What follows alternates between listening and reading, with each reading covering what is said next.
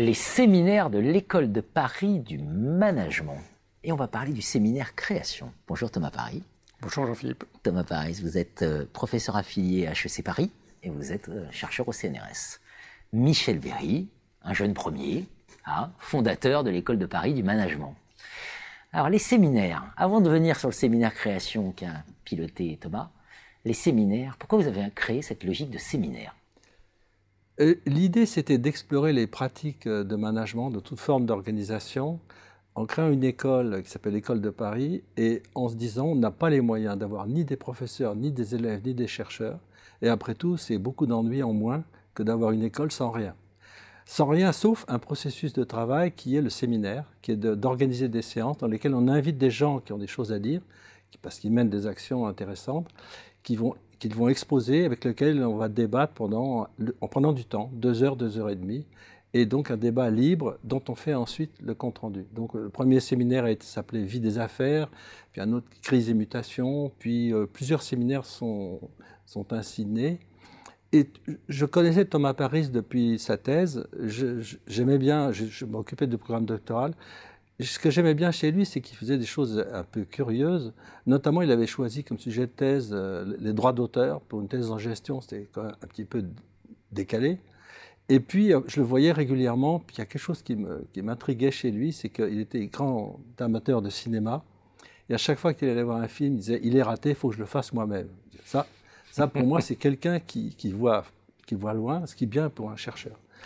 Et puis, à force de, discuter avec lui, euh, je, puis je me, posais des questions sur l'évolution de l'école de Paris. J'ai dit, et pourquoi on ne créerait pas un séminaire sur la création? Tu pourrais inviter les créatifs dont tu as envie. Euh, séminaire très libre. Euh, on inviterait des artistes, euh, des, architectes, des designers, des cuisiniers. Bon. Et alors, je me disais évidemment, pour l'école de Paris, c'est un petit peu osé parce que vendre ça à des sponsors, c'est pas toujours très facile.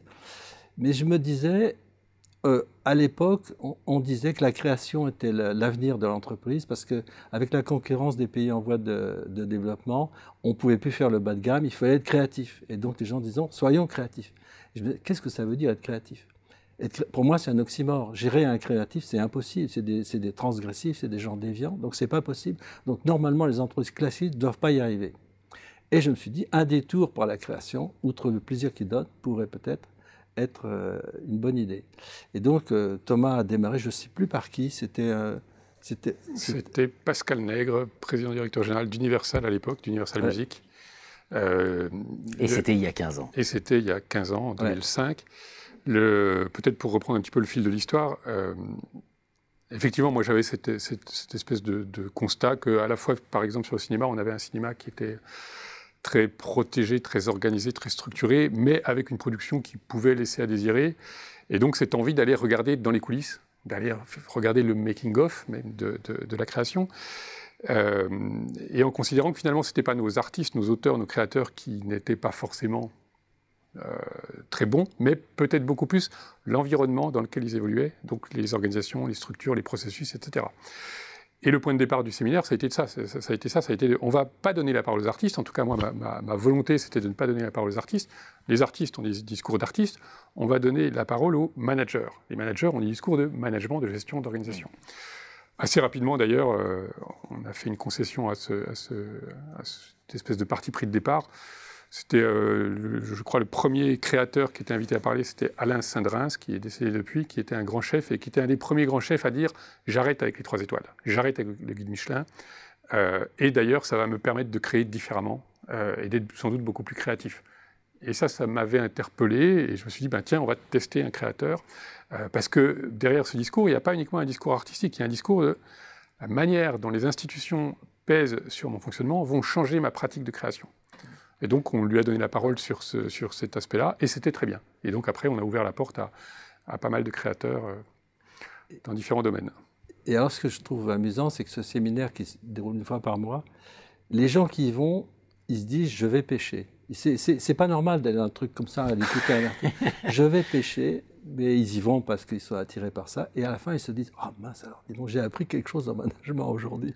C'est-à-dire qu'en fait, on apprend vraiment des choses utiles à l'entreprise, mais euh, c'est quand même un peu péché que d'y aller.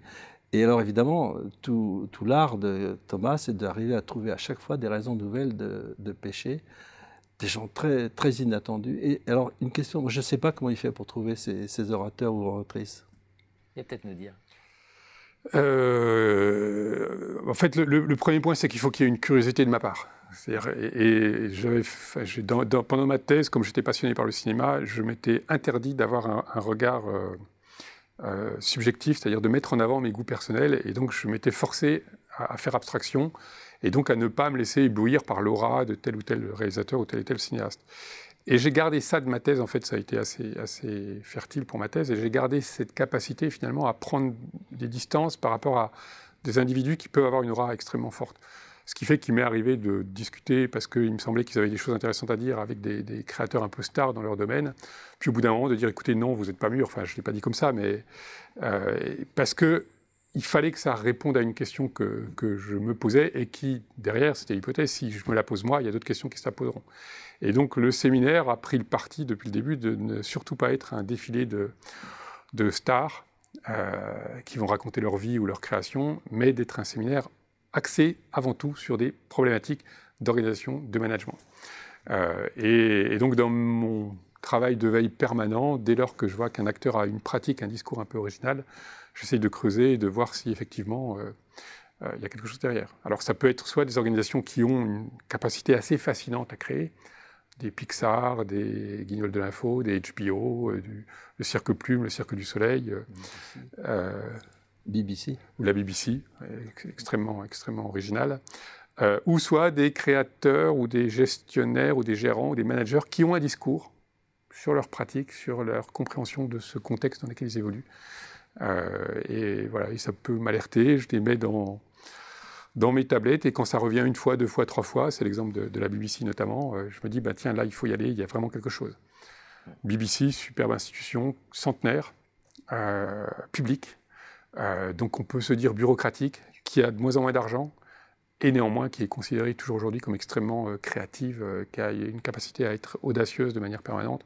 Et donc là, il y a un mystère. Et donc voilà, ça, ça m'a attiré. Donc j'ai le mystère. Voilà, et, essayé de comprendre ce mystère. Comment fait la BBC 15 ans de séminaire, 140 comptes rendus, et dans ces comptes rendus, toujours un moment de débat. Et des débats qui peuvent être très vifs. C'est un espace de controverse quand même. Absolument. Ces séminaires.